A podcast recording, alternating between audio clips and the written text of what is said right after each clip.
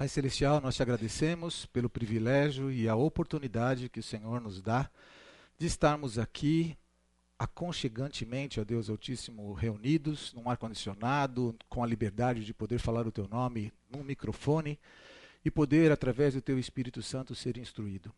Ajuda-nos, ó Deus, nós que somos seres tão pequeninos, a significar tu que és um Deus tão grandioso.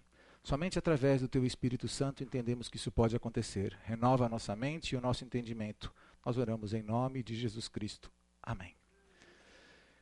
Meus queridos, hoje é o grande desafio, né? Nossa oitava aula e última aula que a gente vai consolidar um assunto que teve 17 séculos de discussões e nós tivemos 600 e poucos minutos. Então, com certeza, a gente vai ter que ser bem sucinto e resumido em relação a, a esta aula.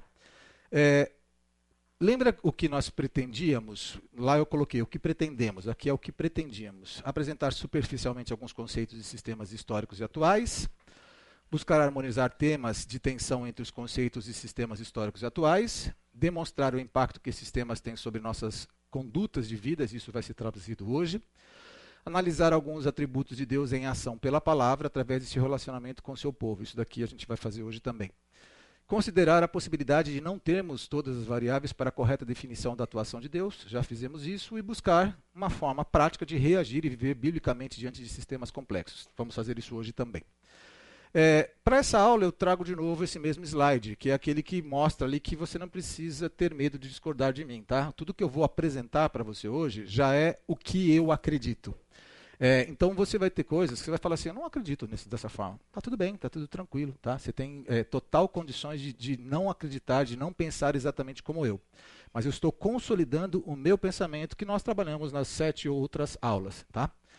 É, então, o que, que, eu proponho? Primeiro que você precisa entender que qualquer um dos sistemas que já foram é, é, apresentados, eles não são completos. Eles sempre têm aquele campo de dizer, não, aqui eu, é o mistério de Deus, eu não sei como é que isso fecha, que é o quebra-cabeça que precisa ser encaixado uma pecinha ali. É, e no outro, é que é um campo minado, porque conforme você começa a trafegar por ali sem colocar uma nova variável, você sempre vai esbarrar em algum ponto. Tá? Então isso é importante. Qual é a peça que eu trouxe para poder encaixar em tudo isso daqui?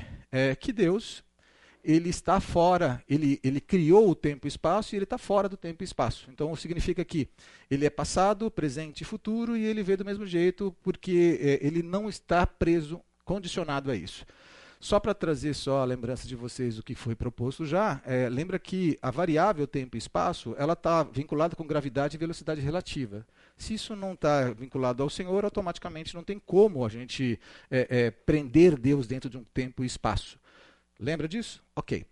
Isso é muito importante porque senão a gente não consegue evoluir para essa parte. Se a gente não fizer isso, se a gente não significar Deus fora do tempo e espaço, a gente sempre vai ficar tentando harmonizar todas essas questões doutrinárias para tentar é, dizer que o calvinismo está correto, o arminianismo está correto, e no meu ponto de vista, ambos estão corretos, porém ambos estão é, faltando coisas, entendeu? Aí você fala, como é que os dois podem estar corretos? Não, tem coisas que eu acho que, no meu ponto de vista, eles estão diferentes do que eu creio, e eu vou mostrar para você antes do, do final da aula, tá? Lembra que eu falei que essa é uma história que ela tem no mínimo seis fases. Então você está falando do antes, o Velho Testamento, Novo Testamento, segunda vinda de Cristo, juízo final e depois. Eu posso quebrar isso em pelo menos seis fases. Eu posso quebrar em mais fases, caso eu queira aqui, tá? Em relação ao antes, eu perguntei, Deus foi pego de surpresa? Né? E aí desafiei vocês também dizendo o seguinte: mas se, se, Satanás e Deus estavam no mesmo local, então se a gravidade e a, e a velocidade relativa é o que está envolvido para que ele pudesse antecipar as coisas, então pode ser que de repente Deus não tivesse acesso a isso. Mas eu trouxe para vocês um texto das Escrituras que não está perfeitamente pacificado, mas é uma proposta de que os, até os anjos foram eleitos. Então, em 1 Timóteo 5, 21, segundo a NVI, ele diz: Eu o exorto solenemente diante de Deus, de Cristo Jesus e dos anjos eleitos, a que procure observar essas instruções sem parcialidade e não façam nada por favoritismo. Então aqui os anjos eleitos faz-me entender que Deus, ele sabia inclusive o que ia acontecer sobre eh, o próprio Satanás. Isso já estava no plano completo de Deus, estava dentro do radar de Deus. Eu vou usar esse termo aqui para gente, tá? É, antes de eu evoluir, eu quero fazer aqui algumas menções em relação a aulas passadas. É, eu deixei no vácuo uma vez o Rafael, porque estou tentando hoje pagar as minhas dívidas passadas. A gente estava falando sobre a relação de tempo e espaço e se Deus poderia alterar o passado, e essa alteração no passado poderia fazer algum tipo de, de alteração no futuro também. É, e aí foi que uma, uma irmãzinha pediu pra, a palavra para poder falar sobre uma questão de pensamento dela, terminou o tempo e eu encerrei. Rafael, você tem alguma coisa para contribuir ainda sobre isso ou já está totalmente. Já passou já? Passou? Ok, desculpe então, mas já espero ter completado isso na própria, na própria aula. Nós falamos também na última aula em relação a, a alguns pecados que eu comentei com vocês, que, por exemplo, o homossexualismo e aí eu falei sobre o divórcio. Parece que da forma que eu coloquei, eu coloquei os dois em mesmo pé de igualdade. Não, não são coisas de mesmo pé de igualdade e o divórcio tem que ter qualificações para a gente entender quando é que ele vira pecado. Tá? Existem eh, divórcios que assim a gente tem total condição de entender porque eu fui abandonado pela minha esposa. Minha esposa ela adulterou e me abandonou. Como é que eu faço? Não tem uma questão de aceitar ou não aceitar, tá? Só para deixar isso claro para vocês. E tinha uma outra coisa também que era em relação ao método heurístico e método quântico que foi trazido para mim, dizendo que é, eu não consegui significar totalmente aquilo que significa o método heurístico, que o método heurístico e o método quântico eles se misturam em certo ponto, porque é uma pessoa que tem mais conhecimento dessa área. Então, eu quero é, pedir a vocês, caso vocês queiram estudar um pouco mais sobre isso, aprofundem-se. O meu conceito, ele é válido, até validei com o meu doutorando de, de física, ele falou que é válido. No entanto, para significar o, o, o, e é, é, heurístico e, e, o quântico, tem mais coisa para se aprofundar, tá bom? Dito isso, deixa eu continuar aqui a, a nossa aula. Uh, Deus faz alianças. E aí eu quero propor a você já a primeira coisa que é meu pensamento: condicionais e alianças incondicionais. Tá? O que, que eu quero dizer com alianças condicionais? Essa, por exemplo, diz-lhes tão certo como lá em Ezequiel 33, 11 a 16. Tão certo como eu vivo, diz o Senhor Deus, não tenho prazer na morte do perverso, mas em que o perverso se converta do seu caminho e viva. Convertei-vos, convertei-vos dos vossos maus caminhos, pois por que haveis de morrer, ó casa de Israel? Tu, pois, filho do homem, dize aos homens, aos filhos do teu povo, a justiça do justo não o livrará no dia da sua transgressão.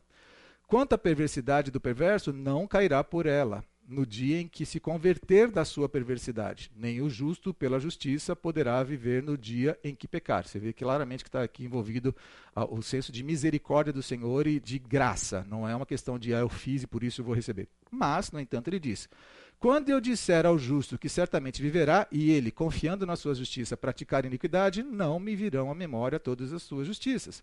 Mas na sua iniquidade que pratica, ele morrerá. Quando eu também disser ao perverso, certamente morrerás, se ele se converter do seu pecado e fizer juízo e justiça, e restituir esse perverso o penhor e pagar o furtado e andar nos estatutos da vida e não praticar iniquidade, certamente viverá, não morrerá.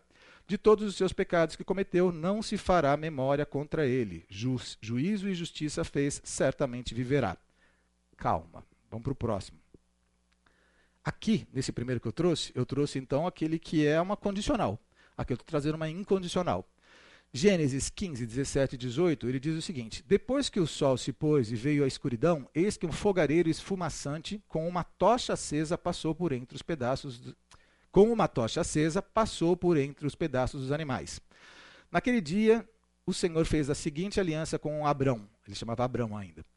Aos seus descendentes dei esta terra, desde o ribeiro do Egito até o grande rio, o Eufrates, a terra dos queneus, dos quenezeus, dos cadimoneus, dos hititas, dos ferezeus, dos refaíns, dos amorreus, dos cananeus, dos girgazeus e dos jebuseus.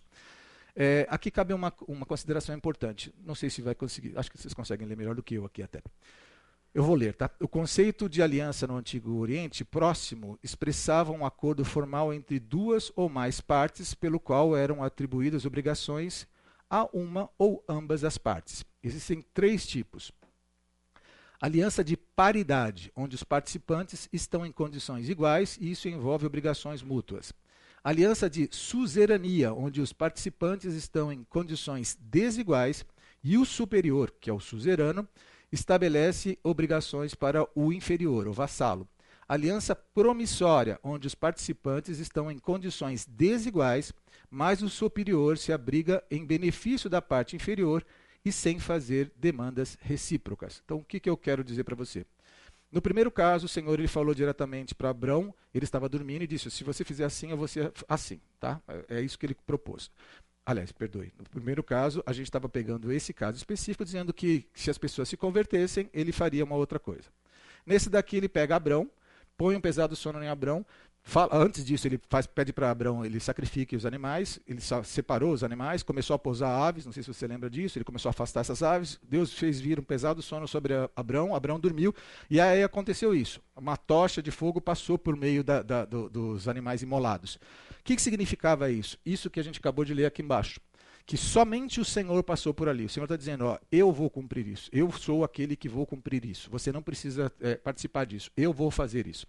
E o que, que poderia ser feito? Poderia ser feito uma dessas outras duas formas: passarem os dois ou passar um só e trazer outro vínculo. Então, existem métodos de, de alianças e condicionais para essas alianças no Velho Testamento. E isso tipifica a forma como Deus ele age também no Novo Testamento. Existem coisas que estão vinculadas totalmente a Deus, você não tem nada para fazer para contribuir com isso, e existem coisas que estão vinculadas a você, que você tem coisas para contribuir sim. Tá?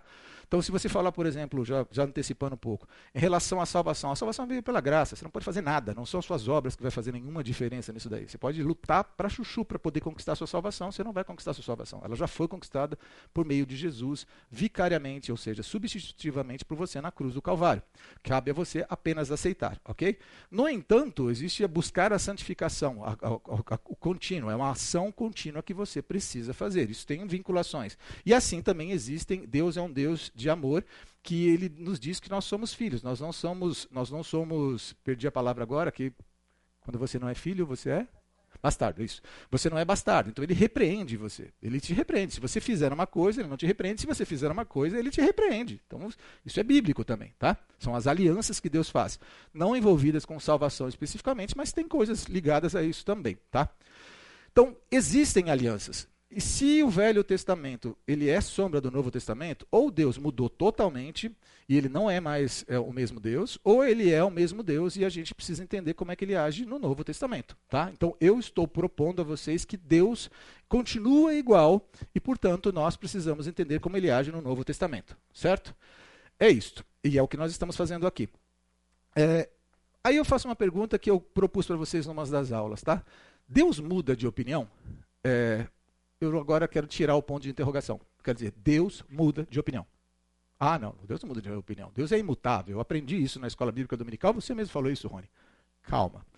O que acontece é o seguinte: se eu pego esses trechos bíblicos aqui, por exemplo, ó, viu o Senhor em Gênesis, 5, é, Gênesis 6, 5 a 7, Êxodo 32, 14, 1 Samuel 15, 11, é, 1 Crônicas 21, 15, Jonas 3, 10. Eu estou pegando cinco situações aqui que na Bíblia propõe que Deus ele mudou de opinião, tá?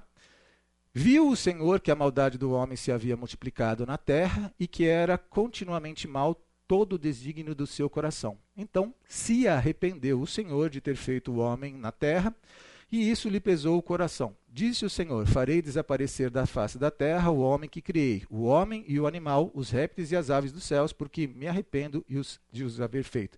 Seja bem-vindo, porque inclusive você trouxe comida para gente. Seja muito, seja muito bem-vindo. Oh! Vocês querem saber o que é? Depois, só depois. Só. É, muito obrigado. É, então, olha só. Inclusive, eu, eu desafiei alguns amigos para vir aqui. Eu quero dizer que os amigos vieram. Deus seja louvado. Deus é bom, rapaz. Deus é bom. Deus é bom. Você que está me vendo pela gravação, você não sabe o milagre que está acontecendo aqui. É, você percebeu que eu não coloquei aqui Deus se arrepende? Eu não coloquei a palavra se arrepende. Tá? Eu falei Deus muda de opinião. Tá bom? Beleza, ali o texto está dizendo se arrepende, mas isso é tradução. Tá? É, então se arrependeu o Senhor de, de, do mal que, que dissera havia de fazer ao povo. Êxodo 32, 14. Está piscando o negócio, né? Tá bom, deixa eu pôr a mão aqui. É, Arrependo-me de fazer, de haver constituído Saul rei, porquanto deixou de me seguir e não executou as minhas palavras. Então Samuel se contristou e toda a noite clamou ao Senhor. Em 1 Crônicas 21, 15 diz: Enviou Deus um anjo a Jerusalém para destruir. Ao destruir, olhou o Senhor e se arrependeu do mal e disse ao anjo: Destruidor, basta, retira. Agora a mão, o anjo do Senhor estava junto à eira de Omã, o Jebuseu. Em Jonas 3, 10, viu Deus o que fizeram, como se converteram ao seu mau caminho, e Deus se arrependeu do mal que tinha dito que lhes faria e não o fez. É, o que, que é importante? Tem uma consideração pequenininha aqui, ó, que essas são palavras em hebraico e em grego que elas traduzem diferente o que, que é uma coisa no humano e o que, que é no, no divino, tá?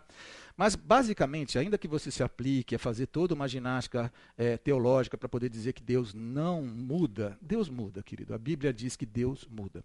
O problema é que essa ginástica teológica ela foi feita durante todos esses é, é, centenas de anos, porque eles não tinham essa variável da gente que pacificou o tempo e espaço, que pode colocar Deus fora dessa, dessa, dessa disputa.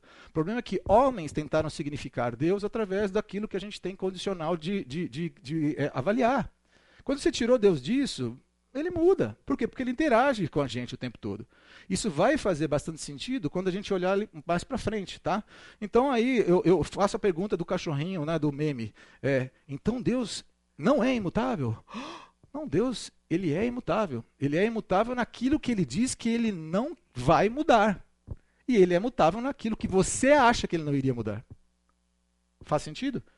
Vocês vão entender daqui a pouco. O que ele diz que ele não vai fazer, não vai mudar, ele não vai mudar. Ele não vai mudar, ele é imutável. A vontade decretiva de Deus que a gente vai ver agora, ela, ela vai acontecer, são os decretos de Deus. A minha palavra não volta vazia, antes faz aquilo que me apraz. Ele declarou que vai acontecer, vai acontecer. Algumas pessoas dizem até que aquele momento em que o Senhor Jesus ele disse passemos para outra banda e ele estava no barco e ele foi dormir e o pessoal acordou e falou Senhor não te dás que vamos perecer que o barco está a afundar aí Jesus levanta ele vai ele, ele repreende os ventos acalma o mar e fala o quê Homens de pouca fé, até quando vos sofrerei? Aí algumas pessoas, e eu não estou dizendo que é isso, mas pode ser que seja, lembra que ele era Deus. Quando ele entrou ali, ele falou: passemos para outra banda, amigo, você pode tirar até o mar, porque ele vai passar para outra banda. Porque a minha palavra não volta vazia, antes faz aquilo que me apraz. Certo? Então, é assim, a imutabilidade de Deus é inquestionável. O problema que é questionável é o que você, o que você, ser humano, o que nós, ser humanos, colocamos como sendo imutável. Rafael. Então, quando está escrito aqui em Naum 3 que as nuvens são a poeira do pé de Deus, Deus tem pé também? Eu acho que é uma linguagem figurada, né? Eu acho que é uma linguagem figurada, né? É, eu creio que sim, não vou acreditar que Deus tenha pé. Agora sim, essa discussão é maior. Essa discussão é, se você pegar essa daí, eu vou falar, é uma linguagem figurada. No entanto, como eu fui criado à imagem e semelhança de Deus, eu creio que tudo aquilo que eu tenho, Deus tem. Agora, a não ser que nós transcendamos o físico e pensemos que a essência é o que nós temos, que é igual a Deus. Mas aí eu não tenho resposta para você. Sou humilde o suficiente para dizer para você que eu não tenho resposta. E quem disser para você que tem essa resposta vai dizer: eu tenho uma resposta segundo uma tradição doutrinária. Não tenho uma resposta cabal. Tá? Não sei. Eu acho que uma das coisas mais honrosas que um professor tem que falar para você é: dentro daquilo que eu tenho conhecimento para te dizer, é isto. Russell Shedd, aula magna 1992. E um aluno fez uma discordância com um ponto que ele tinha proposto. Ele humildemente disse assim: Pode ser que você esteja certo, eu vou reler esses trechos das Escrituras. Passou esse tempo, no outro dia, um dos professores falou assim: Você sabe com quem você estava falando? Sabe quantas vezes esse cara já leu? Esses... Você já ouviu falar na, na Bíblia Shed? É ele que escreveu isso daí. Mas o cara teve a humildade naquele momento de dizer: Pode ser, porque mesmo que ele tenha lido 245 bilhões de vezes, pode ser que tenha uma abordagem nova. Quem sou eu para me comparar com o seu Shed? Né?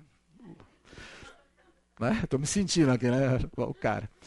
É, só antes de eu mudar, só vocês notaram que o meu cachorrinho é bonitinho, que ele está assustado. Então Deus é imutável? Não, vamos lá. Vontade decretiva. A distinção entre vontade decretiva e vontade preceptiva de Deus é uma ideia que frequentemente surge na teologia cristã, especialmente na tradição reformada calvinista, para explicar diferentes aspectos da vontade divina. Essas duas categorias ajudam a abordar questões relacionadas à soberania de Deus e a responsabilidade humana. Vontade decretiva de Deus. A vontade decretiva de Deus refere-se à vontade divina que está relacionada ao plano soberano e eterno de Deus para toda a criação. De acordo com essa visão, Deus decreta ou determina todas as coisas que acontecem no universo, incluindo eventos históricos, naturais, naturais e individuais. Isso está ligado à ideia de determinismo divino, onde tudo o que acontece é resultado da vontade de Deus. Na vontade decretiva, preste atenção, não há espaço para o acaso ou contingência. Tudo de, ocorre de acordo com o plano divino. Esse conceito é frequentemente associado ao calvinismo, que enfatiza a soberania absoluta de Deus sobre todas as coisas. Rony, você acredita na vontade decretiva de Deus? Totalmente. Totalmente. É assim que ele faz com que as coisas macro aconteçam e até um micro aconteça. Quando ele fala sobre o indivíduo, o que ele fez ali com Abraão é decretivo. O que ele fez com Jonas é decretivo. Não teve essa. Tanto foi decretivo que Jonas foi lá para um lado e falou: você vai cair dentro da baleia, vou jogar você lá, você vai fazer o que eu quero. Tem essa, ele faz isso daí, tá? Mas o que é interessante é o seguinte: existe também a vontade preceptiva de Deus, que eu tive a liberdade de pegar alguns textos que dizem permissiva, Deus permite. Não é que ele, ele, ele, põe, ele põe os preceitos, mas, no entanto, propõe que você faça ou não faça. Vontade preceptiva de Deus, preceitos de Deus. A vontade preceptiva de Deus refere-se à vontade divina expressa nas escrituras e nas instruções morais e éticas que Deus deu aos seres humanos. Essa é a vontade que, de Deus que prescreve como as pessoas devem viver, quais mandamentos devem obedecer e como devem agir em conformidade com os princípios morais e éticos divinos. Embora Deus tenha um, um plano soberano e determinado, ele também concede aos seres humanos a liberdade moral para escolher, seguir ou violar sua vontade preceptiva. A vontade preceptiva de Deus está relacionada à responsabilidade humana e ao livre arbítrio, quer mudar o nome livre-arbítrio para livre agência, sabe, daquela história de livre agir, tá tudo bem, para mim não tem problema. Onde os seres humanos são considerados moralmente responsáveis por suas ações. Ou seja, Deus é imutável naquilo que ele quer ser imutável. Lembra do cachorrinho que estava desesperado? Olha, agora ele está na praia. Estou tranquilo, está beleza, minha vida está tranquila. Ou seja, em resumo, a distinção entre a vontade decretiva e a vontade preceptiva de Deus é uma tentativa tentativa é, dogmática, teológica, de reconciliar a soberania divina com a responsabilidade humana. A vontade decretiva lida com o plano divino soberano e determinístico para todas as coisas, enquanto a vontade preceptiva lida com os mandamentos e instruções morais que Deus deu aos seres humanos, permitindo-lhes escolher, obedecer ou desobedecer. Essa distinção é particularmente relevante nas discussões teológicas sobre predestinação, livre-arbítrio ou livre agência e providência divina. Tá?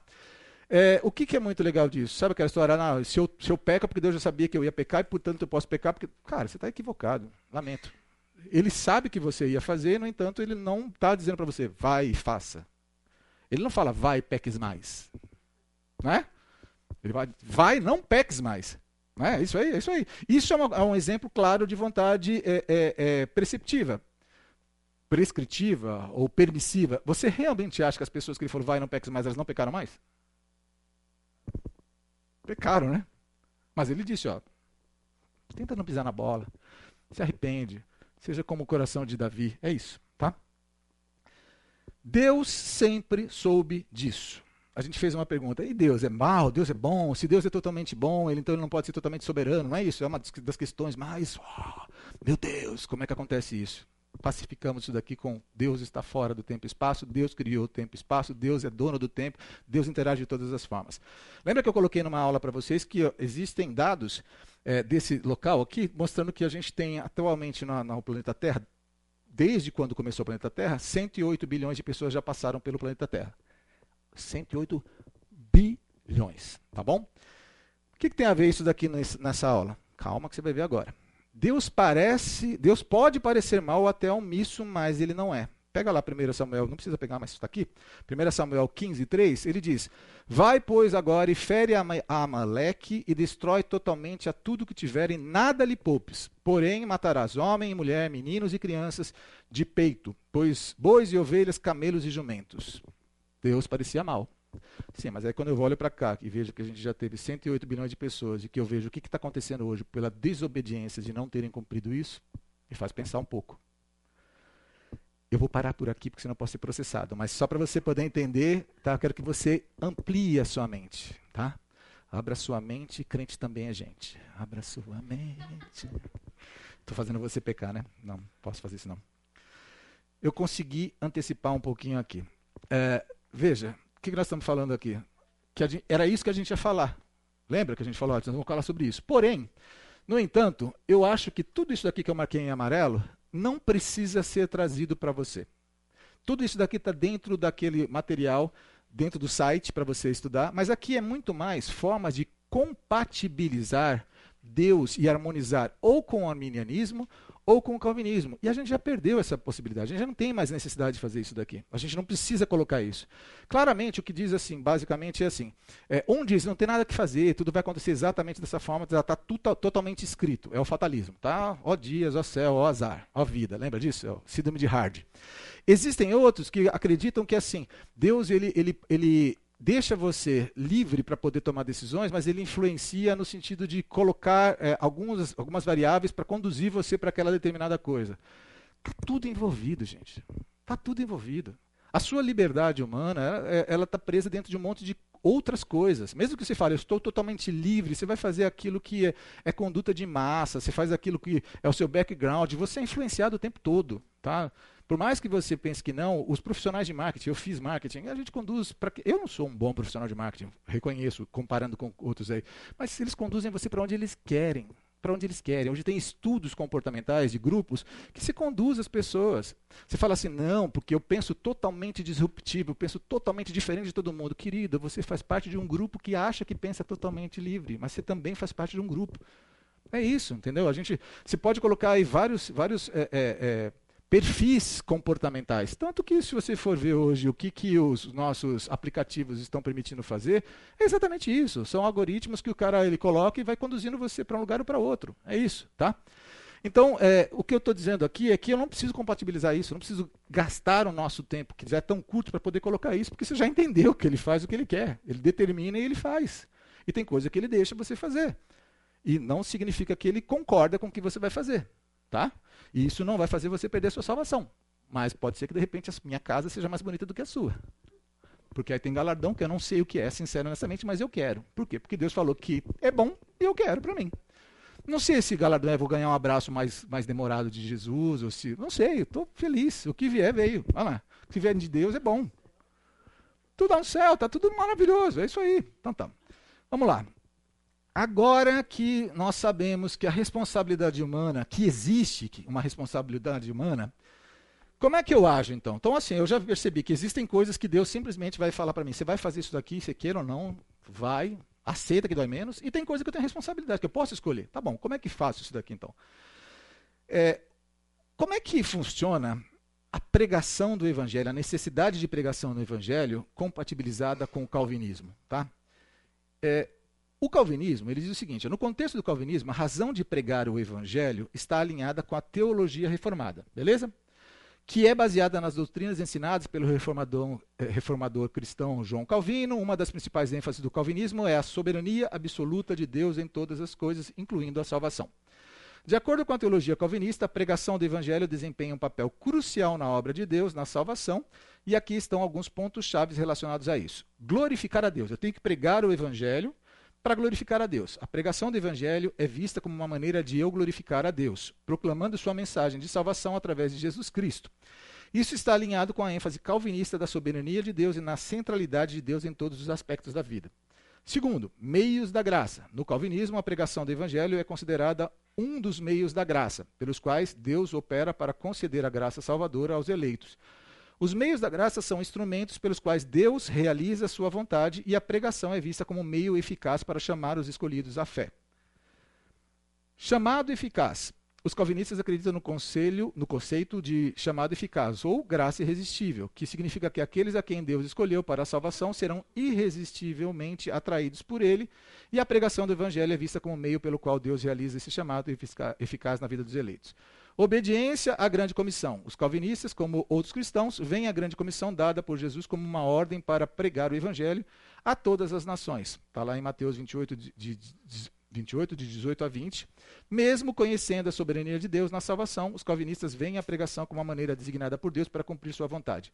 Em resumo, no calvinismo, a pregação do evangelho é vista como uma responsabilidade por Deus para glorificar seu nome, ser um meio pelo qual ele eficazmente chama os eleitos à fé e cumprir a grande comissão dada por Jesus. É, o que, que eu fiz aqui numa aula? Eu falei assim, gente, será que Deus não podia diminuir a quantidade de cristãos, já que as pessoas já estão já escolhidas, já são predestinadas e, no entanto, a gente pode ser mais efetivo? E aí eu até brinquei, falei, será que Deus ele é, ele é sádico, né? Porque se no reino dos céus tem tudo aquilo que ele diz que tem, e aqui a gente sabe o que tem, por que, que Deus não me leva para o reino dos céus logo, puxa vida? Por que, que eu estou fazendo o que aqui então?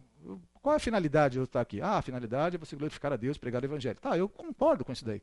Mas me parece um pouco faltando alguma coisa. E aí eu vou propor a você, não estou dizendo que isso está errado, tá bom? Mas eu quero colocar um pouco mais. Sabe quando você faz uma, uma comida? Aqui tem o chefe Bruno, que pertence à padaria hum, Casca Grossa, você que está nos vendo aqui, padaria Casca Grossa, tá? Ele é como chefe, ele sabe que tem que colocar temperos nas coisas. Então aí o que acontece? Sabe quando você experimenta e fala, está faltando um pouco de pimenta? Está faltando um pouco de sal? É isso que eu estou fazendo aqui. Estou colocando um pouquinho mais de pimenta, um pouco mais de sal naquilo que eu já entendo que é verdadeiro, tá bom? É, mas eu vou pegar um cara, vou pegar Paulo. Né? Vamos ver o que, que Paulo diz sobre isso daí. Paulo, lá em 1 Coríntios 9, 16 a 23, na NVI, ele diz o seguinte: é, Contudo, quando prego o evangelho, não posso mergulhar, pois me é imposta a necessidade de pregar. Ai de mim se não pregar o evangelho, porque se prego de livre vontade, tenho recompensa. Contudo, como prego por obrigação, estou simplesmente cumprindo uma incumbência a mim confiada. Uma incumbência a mim confiada. Qual é, pois, a minha recompensa? Apenas esta, que pregando o evangelho, eu o apresente gratuitamente, não usando assim dos meus direitos ao pregá-lo. Porque, embora seja livre de todos, fiz-me escravo de todos. Mas para que, que ele fez isso daí? Precisava fazer isso, né? É só ele deixar. Fiz-me escravo de todos para ganhar o maior número possível de pessoas. Tornei-me judeu para os judeus, a fim de ganhar os judeus. Para os que estão debaixo da lei, tornei-me como se estivesse sujeito à lei, embora eu mesmo não esteja debaixo da lei. A fim de ganhar os que estão debaixo da lei para os que estão sem lei. Tornei-me como sem lei, embora não esteja livre da lei de Deus e sim sob a lei de Cristo, a fim de ganhar os que não têm a lei. Para com os fracos, tornei-me fraco, para ganhar os fracos. Tornei-me tudo para com todos, para de alguma forma salvar alguns. Faço tudo isso por causa do Evangelho para ser coparticipante dele. A minha duvidazinha aqui é o seguinte: isto me faz pensar se de repente a, a eleição é incondicional e se a graça realmente é irresistível. Eu não estou dizendo que não é, tá? Não estou dizendo que não é. Só me, me provoca a ideia dizendo, para mim, Rony, é estranho. Mas aí você faça a sua, a sua configuração daquilo que você acha certo. Aí alguém pode falar assim, não, mas ele fez isso para ganhar os eleitos. Tá, mas ele precisou fazer todo esse esforço assim? Eu não sabia que as coisas, as pessoas iam ser alcançadas? Né? E eu tenho vários outros versículos que eu não vou ficar aqui por questão de tempo trazendo para você, tá? Mas aí vamos lá. É, qual que é a nossa responsabilidade humana? Porque a gente já viu já que Deus é soberano, que Deus é um ser atemporal, que Deus tem controle sobre tudo isso. Beleza, a gente já viu, tá tranquilo. Mas qual que é a minha responsabilidade humana então? Por que, que eu estou aqui? Deus, me leva. Me leva. Me leva. Só para acordar vocês, só, só para fazer isso. Palavra. O pessoal vai assistir de outra igreja, gente, eu sou cristão, tá? Fiquem tranquilos que está tudo bem. Palavra de Deus é um processo contínuo, tá? Eu fiz aqui uma ordem para você, para você entender exatamente o que pega. É, em 2 Timóteo 3, 15 e 17, lembra que o que a gente está vendo aqui é qual é a minha responsabilidade, ok? Qual é a minha responsabilidade humana? O que, que eu preciso fazer como responsabilidade humana? 2 Timóteo 3, 15 e 17 diz: Porque desde criança você conhece as sagradas letras que são capazes de torná-lo sábio para a salvação mediante a fé em Cristo Jesus. Toda a Escritura é inspirada por Deus e útil para o ensino, para a repreensão, para a correção e para a instrução na justiça, para que o homem de Deus seja apto e plenamente preparado para toda boa obra. Então, Primeira coisa, eu quero entender qual é a vontade de Deus para a minha vida. Eu preciso conhecer a vontade de Deus para que eu possa viver nessa vontade de Deus. Onde eu vou recorrer? Escrituras. Ok? Vou recorrer às Escrituras. Se você chegar para mim e falar assim, eu não acredito que as Escrituras, esses 66 livros aqui, tenha é, tudo consolidado como vontade de Deus. Então, o que você precisa fazer é bibliologia. Você precisa alguém que te explique como a Bíblia chegou a ser composta da forma que ela está hoje ordenada e, e disposta para você. É um outro conceito que você precisa colocar, tá bom? Mas está aqui. Em Lucas 9, 23 25, ele diz o seguinte, e aqui para mim está a chave do negócio. Jesus dizia a todos: Se alguém quiser acompanhar-me, negue-se a si mesmo. Preste atenção onde está aí. Eu fiz, eu marquei. Tome diariamente a sua cruz e siga-me, pois quem quiser salvar a sua vida, a perderá, mas quem perder a sua vida por minha causa, esse a salvará. Pois que adianta o homem ganhar o mundo inteiro e perder-se ou destruir-se, destruir a si mesmo? Cruz. Você já ouviu várias vezes já aquela a, a, a, a máxima de não existe evangelho sem cruz, certo? Todo mundo sabe disso. Não existe evangelho sem cruz. Beleza. Só que a grande maioria do cristão, ele entende de que, e não é em verdade, que o evangelho precisa passar pela cruz de Cristo, ou seja, você precisa entender que você, por conta própria, jamais conseguiria chegar a, ao, ao direito de ser salvo, isso foi feito substitutivamente para você. Você foi, você foi escolhido por Deus no sentido de você foi adotado. Mas aos que não nasceram nem da carne, nem do sangue, nem da vontade. Lembra disso? É isso, está lá. Em João 1,12 fala sobre isso.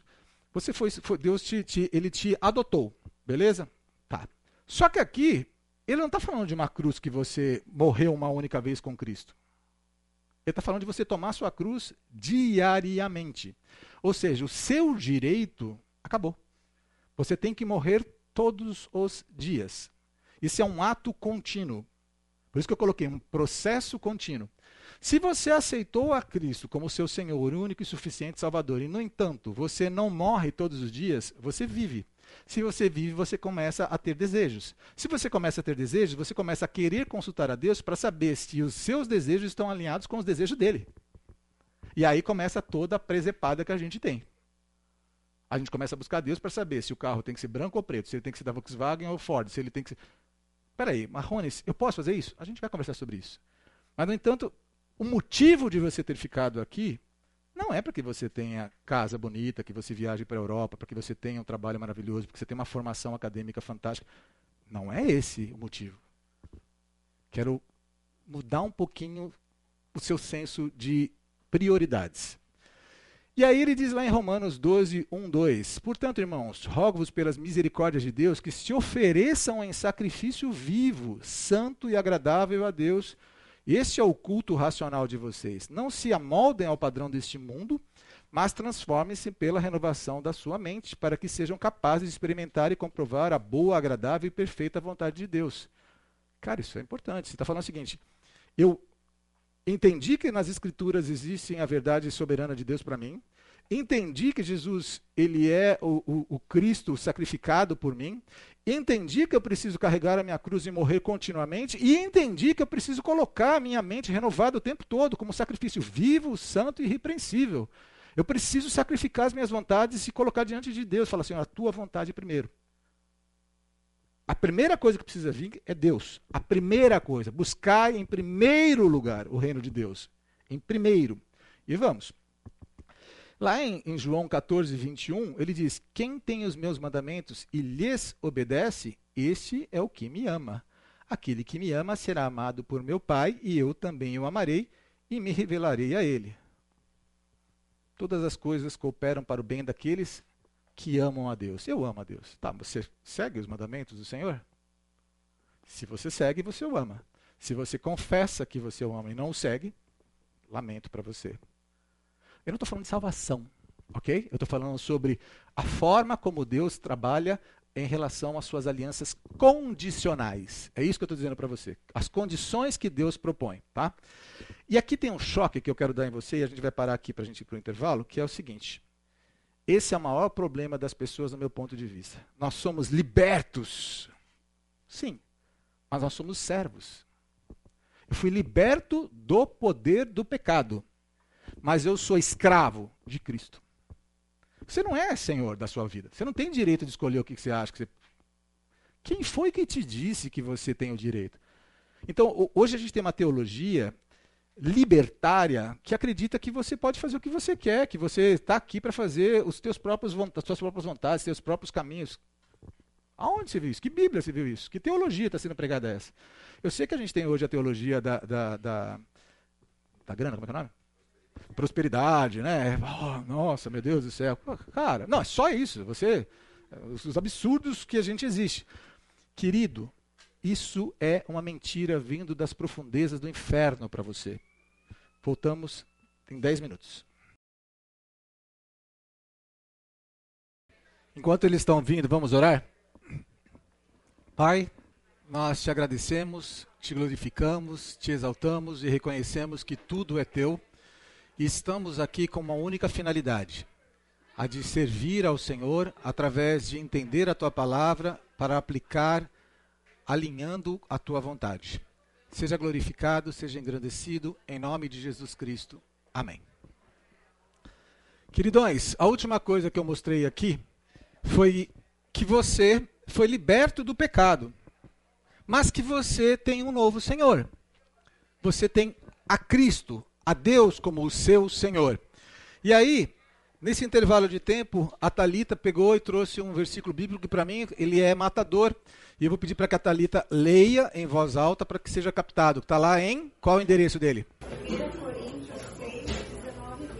1 Coríntios 6, 19 e 20. Diz: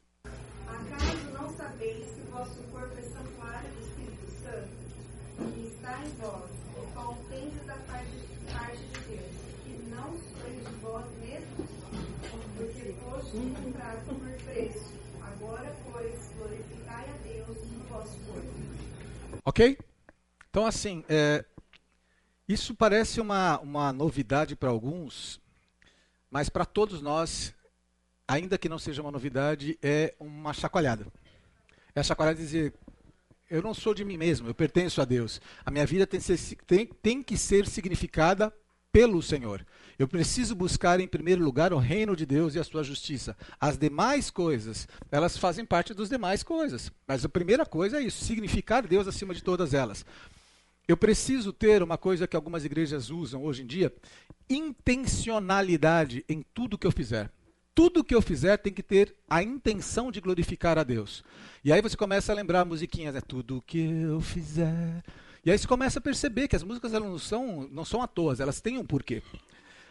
Você vai chegar e falar para mim assim, Rony, mas por que, que você está falando comigo sobre isso dentro de uma, uma aula sobre é, soberania de Deus e responsabilidade humana? Porque quando você fala sobre responsabilidade humana, a primeira coisa que você precisa fazer é calibrar quem é você na fila do pão. Porque senão você vai falar assim, qual é a minha responsabilidade? O que, eu tenho que fazer? Estou dizendo, a sua responsabilidade é que você ficou aqui com uma finalidade. Essa é a principal delas. A partir de então, o que sobrar dali, você pode ganhar o um tempinho para você. Isso é o bom cristão, tá? É, João 14, 16, 17, ele diz que Deus se relaciona e pode falar com os seus filhos hoje. Pelo menos isso acontecia no primeiro século, na igreja primitiva, acontecia. E eu rogarei ao Pai, Jesus falando, e ele vos dará outro consolador, para que fique convosco para sempre. O Espírito de verdade que o mundo não pode receber, porque não o vê nem o conhece, mas vós o conheceis, porque habita convosco e estará em vós. João 14, 25 e 26. Tudo isso tenho dito enquanto ainda estou com vocês. Quem está falando? Jesus. Mas o conselheiro, o Espírito Santo, que o Pai enviará em meu nome, ensinará vocês todas as coisas e farás vocês lembrarem de tudo o que eu disse. Ou seja, ele vai ensinar coisas novas e ele vai lembrar vocês. Atos 15, 28, 29. Pareceu bem ao Espírito Santo e a nós não impor a vocês nada além das seguintes exigências necessárias: que se abstenham de comida sacrificada aos ídolos, do sangue de carne de animais estrangulados e da imoralidade sexual. Vocês farão bem em evitar essas coisas. Continua. João 16, 13. Mas quando o Espírito da verdade vier, ele os guiará a toda a verdade não falará, o Espírito não falará de si mesmo, falará apenas que ouvir e anunciará a todos o que está por vir. Hebreus 3, 7 e 8. Assim como diz o Espírito Santo, hoje, se vocês ouvirem a sua voz, não endureçam o coração como na rebelião durante o tempo da provação no deserto. A pergunta é: a instrução do Espírito Santo se encerrou com os apóstolos e hoje ele fala apenas pela Bíblia. É, tá dando pau? Vocês não estavam vendo nada? Quanto tempo eu estou falando sozinho aqui? Só para saber, né? É, a instrução do Espírito Santo quebrou até o momento dramático, né? Vou até voltar aqui para o efeito. Tá. A instrução do Espírito Santo se encerrou com os apóstolos e hoje ele só fala pela Bíblia? Não. Então como ele fala? Queridos, calma. Antes que vocês comecem a jogar pedras em mim, falar que vai virar uma confusão, que eu quero criar aqui, nada disso. Eu só estou dizendo para você o seguinte: há pensadores que entendem que todas as instruções que o Espírito Santo deu foram para aquelas pessoas que estão ali é, é, escritas na Bíblia. Paulo, os apóstolos, os discípulos, para que nós tivéssemos, inclusive, a composição da própria Bíblia, para que ela chegasse hoje nas nossas mãos. Ok? Mas existe uma galera que acredita nisso aqui. Tá? E eu não estou dizendo que eles estão errados. Essa galera é mais ou menos assim. É, termina o culto, o camarada vai lá para que o pastor, que geralmente é aquele camarada que é utilizado em profecias, e eu não estou dizendo que a profecia existe ou não existe, isso daqui é um assunto para outra aula, que nós estamos falando sobre soberania de Deus, e pede ali uma palavra de conhecimento. Existe outro que faz o culto do dedão. O culto do dedão é aquele que você pega, faz uma oração, abre a Bíblia e enfia o dedo. Aonde estiver ali, você fala, Deus está falando comigo. Deus nunca deixará de falar com você, a não ser que você seja um azarado de pegar aqueles momentos que estão em branco, entendeu? E aí você vai interpretar assim: Deus não quer falar comigo hoje. Além da, apesar da brincadeira, eu fiz o culto dedão na minha vida já. Garanto a você que você também já fez em algum momento. Você já fez o culto dedão. Eu já fiz isso daqui muitas vezes também, tá? É, ou tem aquela história, né? Eu oro e coloco diante de Deus. Se eu sinto paz no coração, eu sei que Deus está comigo. Mas aí Jeremias quebra a minha cara, porque ele diz assim: o coração é mais enganoso que qualquer outra coisa. Então, assim, paz no coração não significa muito bem, né? E tem aquele assim: Senhor, se for a sua vontade, me dê um sinal, Senhor. Se um passarinho pousar naquela comida que eu acabei de colocar ali e que tem 315 mil passarinhos aqui, que eu veja que é a tua vontade. Ou, se passar o ônibus 1516 agora. Tá? O que, que eu estou falando para vocês, gente? O único lugar de conforto e de descanso, de fato, são as Sagradas Escrituras, ok? Rony, você falou durante essas sete aulas que a gente tem que entender a tradição como um guide, mas que a gente tem que passar além da tradição. Tem mais coisa além da tradição. Certo. Você acredita que isso pode acontecer? Sim. Deus falou através de um burro, gente. Falou com. Né? Ele faz. Ele pode fazer. No entanto, o que eu costumo dizer é que a maturidade cristã está em procurar significar a vida através das Escrituras e com a intencionalidade de sempre glorificar a Deus em tudo que eu for fazer. Essa é a maturidade cristã. Porque todas essas outras coisas, você pode estar incorrendo em erros, querido. Você pode estar incorrendo em significar coisas que estão alinhadas com a tua vontade e não necessariamente com a vontade de Deus. E agora eu vou fazer uma pergunta que é bem estranha. Existe o eu estou no centro da vontade de Deus? Porque todo mundo quer, no final das contas, justificar que ele busca a Deus para estar no centro da vontade de Deus. Beleza, eu acho que existe o centro da vontade de Deus.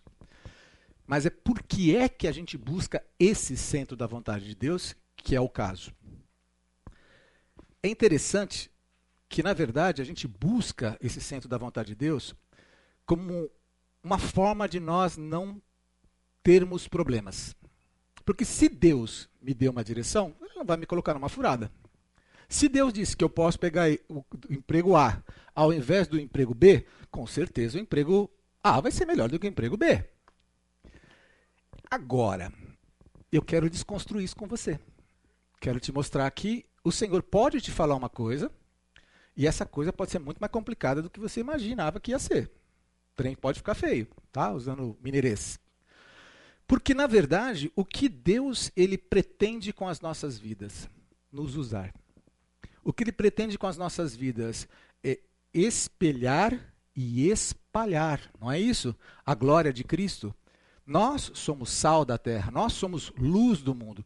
O Senhor não está muito preocupado se você vai morar no Barão do Café ou se você vai morar no Greenville. O Senhor não está muito preocupado se você. Não está. Ele não está preocupado se você vai trabalhar na Tetra Pak ou se você vai trabalhar na EMS. Entendeu? É assim. A pergunta é: o que eu estou fazendo? Com qual intenção eu estou fazendo? O que, que o meu coração busca? O que, que o meu coração revela diante de Deus? Se você buscar a intencionalidade das suas alterações, você vai começar a perceber que um monte de coisa não faz nem sentido a gente orar. Então, por isso que é, quando se, o calvinista diz que você tem que orar para alinhar o seu coração com a vontade de Deus, é isso que ele está dizendo. Ele está dizendo, ó, você, não, você pode orar pelas coisas, mas desde que primeiro você busque o reino dos céus, primeiro você signifique a Deus. Eu vou fazer um desenho aqui, que eu nem ia colocar ele, mas que eu acho que é bem legal. Talvez a câmera não vai pegar, mas eu vou puxá-la para cá.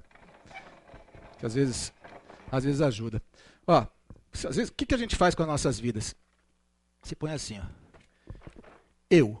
Eu estou no meio. E aqui você põe Cristo. Aqui você põe o seu trabalho. A letra é horrível mesmo, tá? Aqui você põe estudo. Aqui você põe família. Aqui você põe igreja, porque Cristo e igreja são coisas diferentes. Aqui você põe academia. Academia. Aqui você põe moto, eu gosto de moto, eu olhei para o Bruno, lembrei. É, aqui você põe bicicleta, porque tem gente que gosta de bicicleta também. Quê? Comida, comida é bom também. O que acontece? Quem está no centro do controle sou eu. O pessoal de trás não consegue ver. Lamento. Só lamento, não tem como erguer. Tá, vou tentar erguer. Minha esposa ela é minha. Calma aí. Só um pouquinho.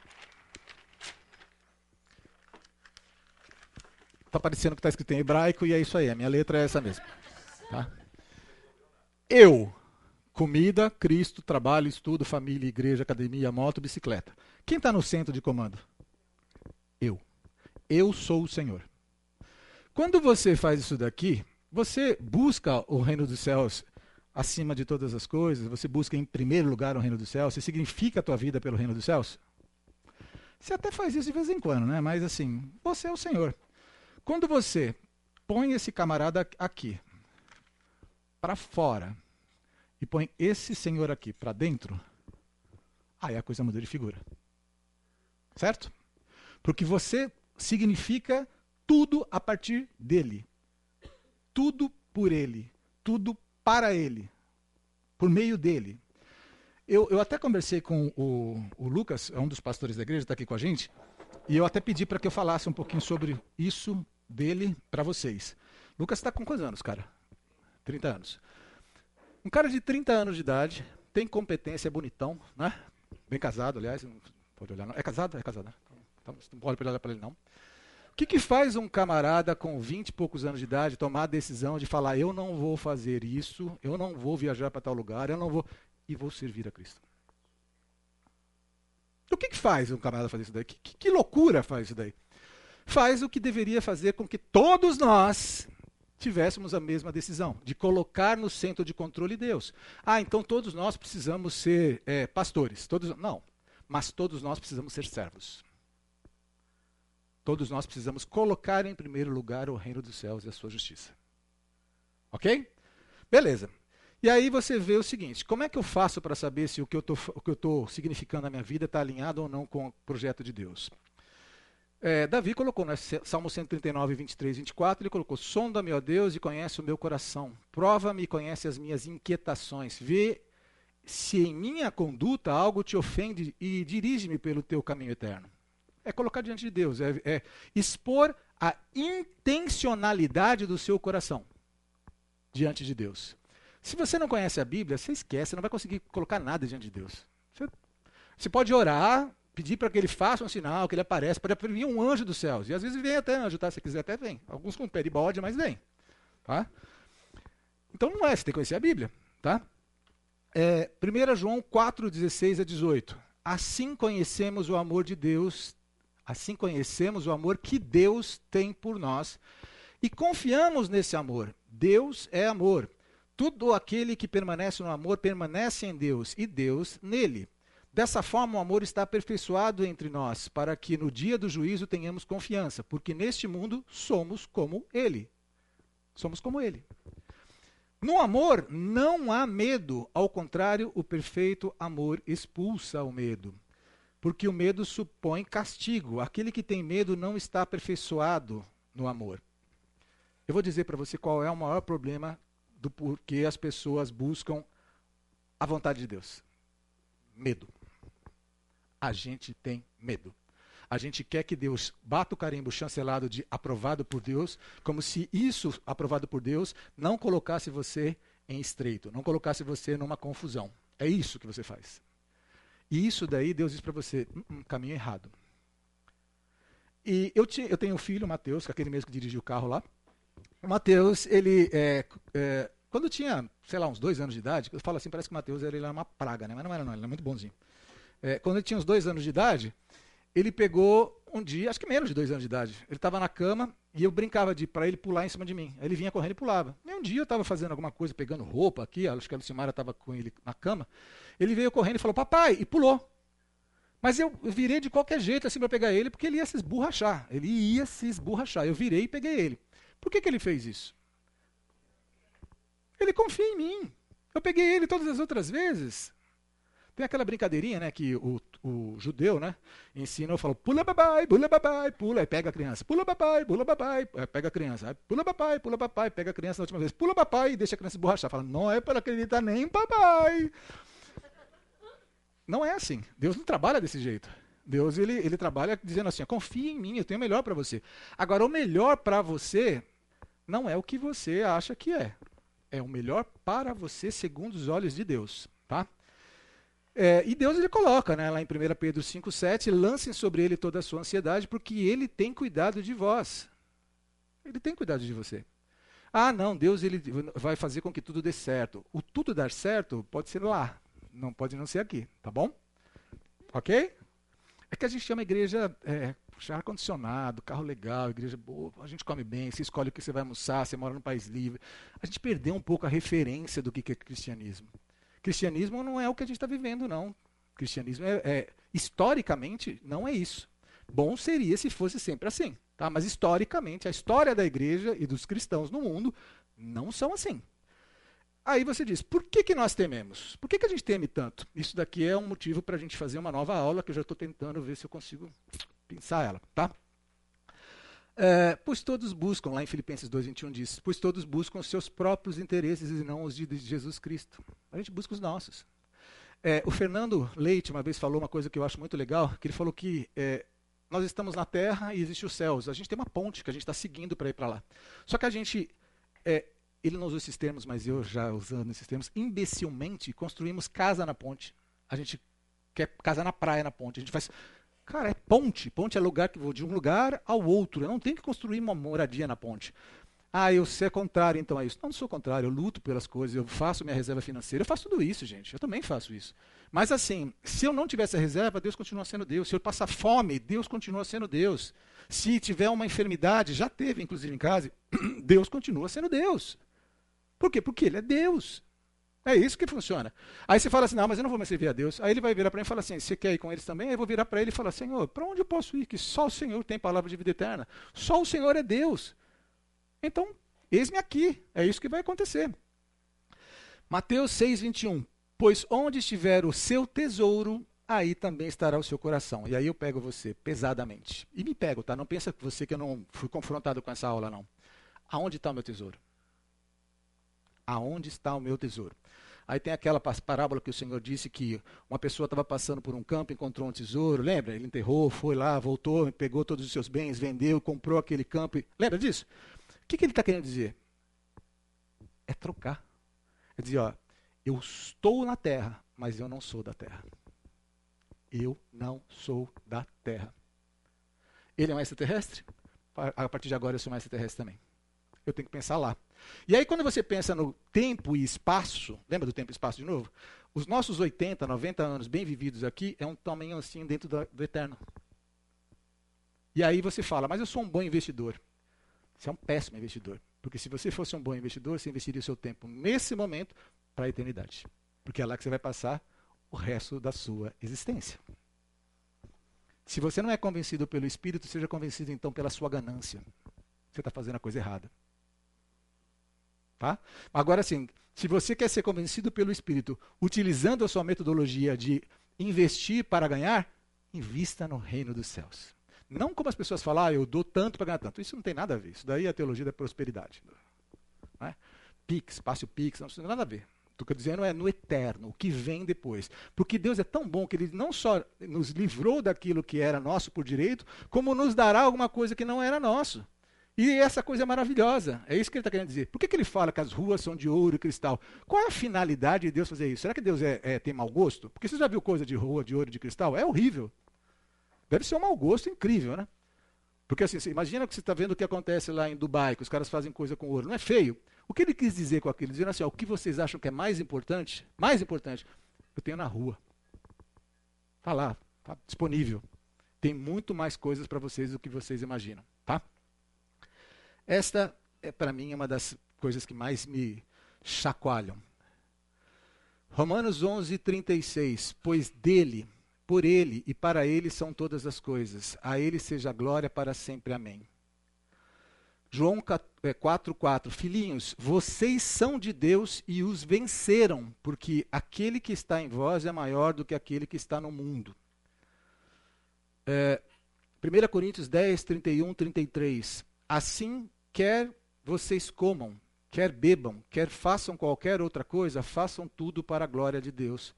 Não se torne motivo de tropeço nem para judeus, nem para gregos, nem para a igreja de Deus. Também eu procuro agradar a todos de todas as formas, porque eu estou procurando o meu próprio bem, mas o bem, porque não estou procurando o meu próprio bem, mas o bem de muitos para que sejam salvos. Pergunta: Você é mais digno do que os apóstolos? De ser protegido, de não ter o mal como consequência? Os judeus, os gentios convertidos, eles morreram nos coliseus. Alguns de vocês, como eu, também tive a oportunidade de entrar no Coliseu Romano, o principal Coliseu Romano, de Roma, né? Coliseu Romano, só, não, tinha mais Coliseu em Roma.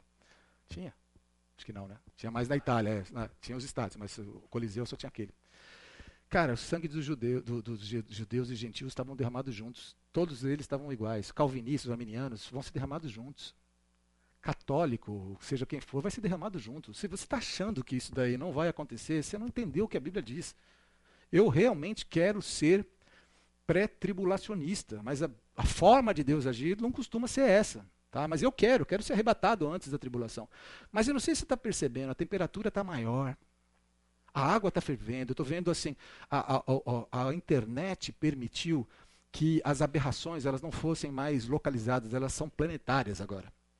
Então você tem a desobediência planetária, você tem o desequilíbrio de pensamento planetário, você tem calor excessivo planetário, você tem chuvas planetárias, você está tudo acontecendo. Aí eu vejo Israel guerreando com Gaza. Eu estou dizendo para você que Jesus vai voltar agora? Não, porque muita gente já tentou falar isso. Já até ah, em 1945, quando teve a, a Segunda Guerra, foi pior ainda. O pessoal achava que ia acontecer. Né? Hitler, todo mundo achava que Hitler era o anticristo. Mas eu vou falar do, do jeito que você vai entender. Mas que o bagulho tá louco, tá louco. O bagulho tá louco. Então, assim, e, e tá estranho, o negócio tá esquisito. Não sei se eu não, eu não quero ficar sendo apocalíptico, eu não quero ser. Ok, mas a coisa tá maluca, as coisas estão acontecendo de algum jeito. Acorda a igreja de Jesus Cristo. Acorda, tem alguma coisa que a gente precisa mudar, a gente precisa fazer de algum outro jeito. Eu vou mudar isso aqui só para o outro lado, tá? Tá vendo como tem que mudar? Calma que esse negócio está piscando, vai que de repente, agora que eu percebi que não tem o do outro lado. Não, tem sim. Era, quem sabe faz ao vivo, é assim que funciona mesmo. Só que esse daqui não é para fazer aqui, é só do lado de cá mesmo. Voltou para o mesmo lugar, está no mesmo lugar e é isso aí, é o que temos. Tentamos fazer ao vivo, você que está nos vendo aí, continue com a gente, não desligue, sua ligação é muito importante. Ligue para 0800 1010, faça a doação agora do seu primeiro milhão. Né? Era aqui que nós estávamos aqui. A gente. Vai, filhote. Se quiser funcionar, ia ser lindo. Deu pau. Não, ele não está. Não, o bagulho está aqui agora, só que ele está dando pau. Ah, mas ele está ali, tranquilo. Tá bom. Ele, ele mudou a forma de apresentação aqui, mas para mim está tudo tranquilo. Na verdade, não está tranquilo, não. Vou sair aqui. enquanto isso, eu queria dizer para você que a vida é bela, que a gente está perdendo um tempinho precioso. Calma. Tava tudo dando certo, né? Aí o cara tentou mudar o um negócio. Né?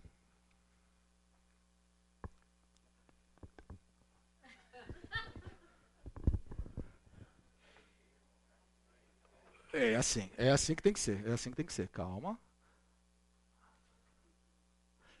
Yes!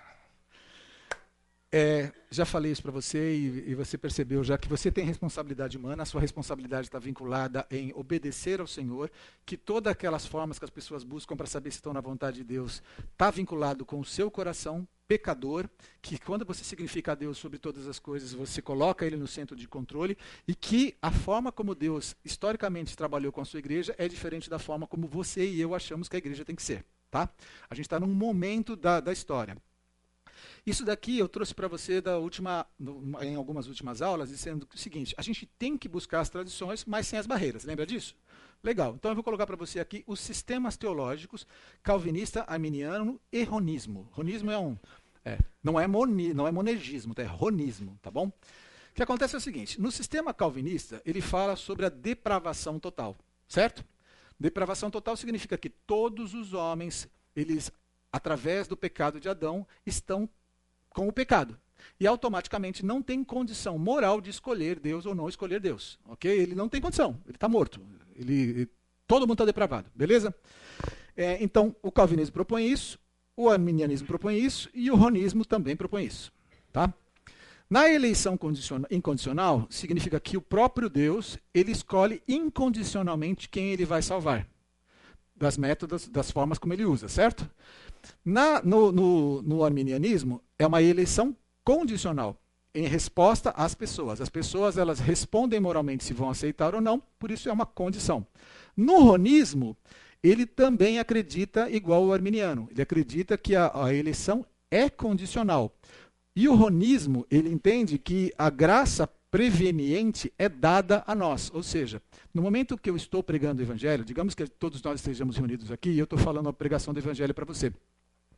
Nesse momento, o Senhor pega você, que é um ser morto espiritualmente, e dá a graça preveniente. Neste momento, você tem a, a, a possibilidade de escolher ou rejeitar a Cristo. É isso que o arminiano é, moderado acredita e é isso que o ronismo acredita. É expiação limitada, é aquilo que Jesus morreu apenas pelos eleitos, é o que os calvinistas dizem, porque o seu sangue é tão poderoso que se fosse por todo mundo, todo mundo seria salvo automaticamente. E aí o arminiano fala que ele acredita na expiação universal, ou seja, para todo mundo, só que essa expiação, apesar de estar disponível para todo mundo, é acessada apenas por aqueles que acessam por meio da fé, da graça preveniente, aceitar a Cristo. Nisso o ronismo também acredita. É, Graça irresistível. Graça irresistível significa que os eleitos, quando forem expostos à palavra de Deus, eles não têm como aceitar ou não, porque eles estão mortos, eles não têm direito de escolha. Eles só vão responder positivamente porque é irresistível, não tem como.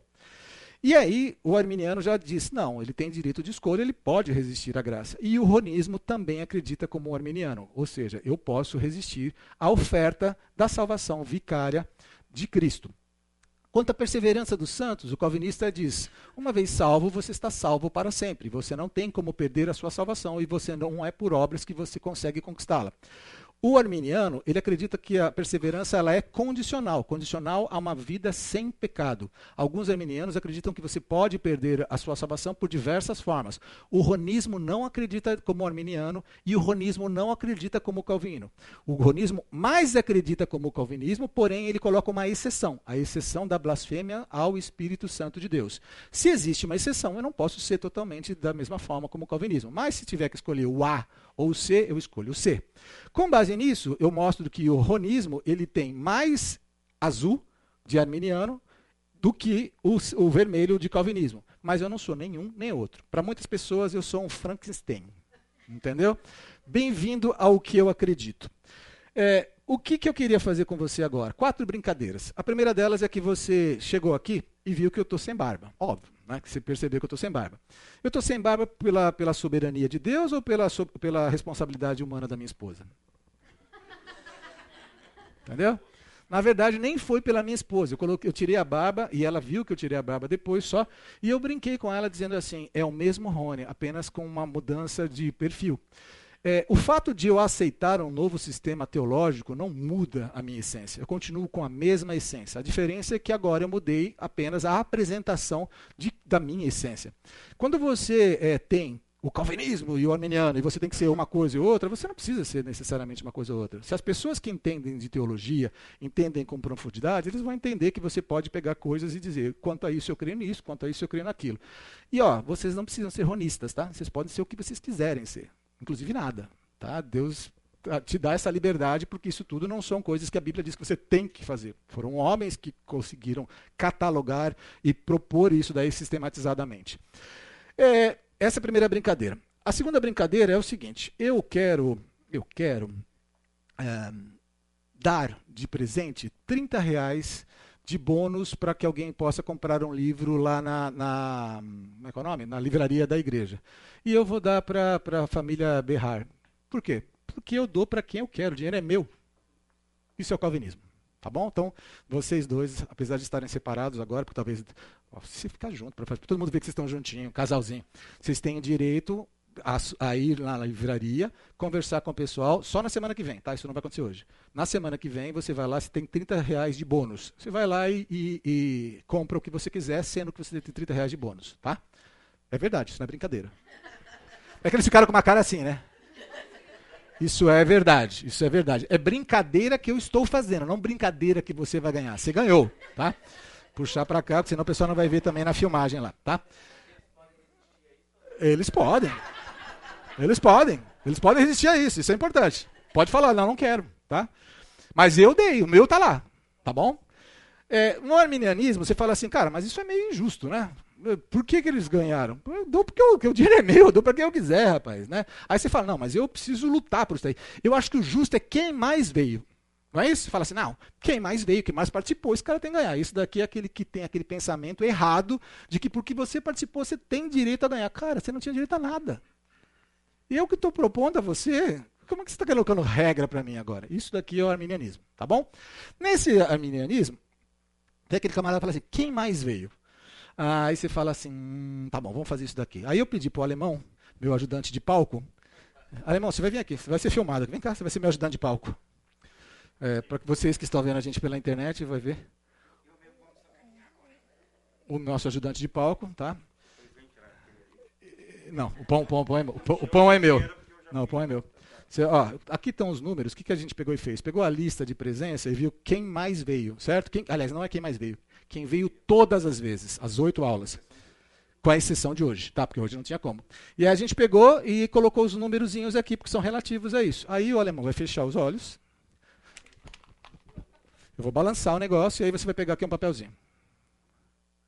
Tá bom? Muito obrigado, muito obrigado, Alemão. O número é 32, a lista está aqui. Quem é 32? Pega para mim, por favor. que sacanagem. Que sacanagem. Pega, pega para mim lá, 32. Se você for, eu te mato você, rapaz. Você tá maluco. É você mesmo? É ele mesmo. Ele, ele pegou o mentindo, rapaz. Camarada é picareta, rapaz. Pega. Só tem 32 aqui dentro. Você falou 11, eu coloquei 10. Entendi. Camarada é uma picareta, rapaz. Sabe o que é esse daqui? 32. Eu quero da direita, porque eu não sou de esquerda, não. 32 de novo. Não, não se, se você estiver falando, não, os caras querem me brincar comigo, vai de novo, alemão. Essa é da esquerda, então. Eu vou ter, dessa vez a esquerda vai. Essa é da esquerda. Tá. 32 de novo. Não, será que você, você colocou 32? Você me quebrou, alemão. Você colocou só 32? Pode pegar um aí. Eu, não entendi. Você, você que está colocando? Ah, ele que está colocando, viu, gente? Vocês se perdoam, é brincadeira. 31. Dominique. Ganhou então 30 reais para poder, é, é, semana que vem, já trocar por algum livro. Você tem já essa parte, tá? Isso daqui, o que, que nós fizemos? Aliás. Não, eu achei que fosse aquilo ali. O camarada, ele pegou. Sabe como é que ele faz isso daqui? É que o camarada trabalha com. É, como é que é? Eventos. E aí, eventos, sempre é o melhor cliente que ganha. É incrível, né? Tem uma sorte, o melhor cliente, uma coisa incrível. Mas isso é o 32 e um ganhou, então. O que, que ele fez? O camarada veio várias vezes e aí ele ganhou. A gente acabou de fazer aquilo que vocês acham que é correto, tá bom? E no ronismo? No ronismo, é, eu dou porque eu quero E eu quero dar para aquelas pessoas que mais participaram aqui. Agora eu quero saber o seguinte: erga a mão para mim quem veio todas as aulas. Então, essas pessoas aqui mais vieram todas as aulas. O que, que eu pego e faço? Eu vou dar para o Mário. Por que eu vou dar para o Mário? Porque eu vou dar, é meu. E o que, que eu peguei? Eu peguei as pessoas que vieram todas as aulas e as pessoas que mais participaram. Eu coloquei uma regra. Então você tem o calvinismo dizendo, eu dei porque eu dei, porque eu quis fazer dessa forma. No arminianismo é aquele falar, ah, eu acho que você tem, tem que dar por questão de justiça, só que eu estou dizendo, cara, eu estou dando porque eu quero, só estou tentando harmonizar um pouco as coisas. E nesse daqui eu peguei aqueles que mais vieram, vieram todas as aulas e aqueles que mais participaram. Essas pessoas participaram? Para. Sim, mas o Mário participou mais de todas. Todas as vezes o Mário vinha aqui no final, conversava comigo, propunha alguma coisa. Não sei se você percebeu isso já. E é isto. Senhores, são 10 horas e 52 minutos. E com isso nós terminamos as nossas oito aulas. Esse material está dentro desse, desse é, é, esse conteúdo está nesse local que eu tinha proposto para vocês e essa é a nossa referência bibliográfica. Eu entendo que o que nós tenhamos feito aqui tenha sido tentar harmonizar as questões de tensão de soberania de Deus e responsabilidade humana. Nós continuamos deixando Deus soberano, e olha só como nós somos bonzinhos com Deus, né? Deixamos Deus continuar sendo soberano e a gente conseguiu mostrar que a gente tem responsabilidade humana, desde que esteja alinhado com a vontade de Deus. E que tudo por Ele, para Ele e por meio dele. Tá? Vou pedir para que você é, faça ainda, é, antes de sair, a, avaliação dessa, dessa aula. Se você puder me ajudar. É coisa rápida, tá? Joguinho rápido. Não é nem a avaliação da aula, né? é a avaliação do, do, do curso mesmo, como um todo. E que se você precisar sair para pegar a criança, fique à vontade para pegar a criança, tá? Vamos orar? Pai, nós te glorificamos, nós te engrandecemos pela oportunidade que o Senhor permitiu que nós estivéssemos aqui durante essas oito aulas, falando de quem tu és. Muito obrigado, Senhor Deus, porque um Deus tão maravilhoso, soberano e poderoso como o Senhor é, permite que nós tentemos significar, ó Deus, a forma como o Senhor age. A minha oração, conforme o Senhor tem visto todos esses dias, é que os meus irmãos em Cristo sejam fortalecidos em Ti e que sejam, ó Deus Altíssimo, cada vez mais alinhados com a Tua palavra para que possam glorificar o Teu nome. Que o Senhor seja engrandecido através das nossas atitudes, palavras e tudo o que fizermos. Que tenhamos um excelente domingo e uma excelente semana, em nome de Jesus Cristo. Amém.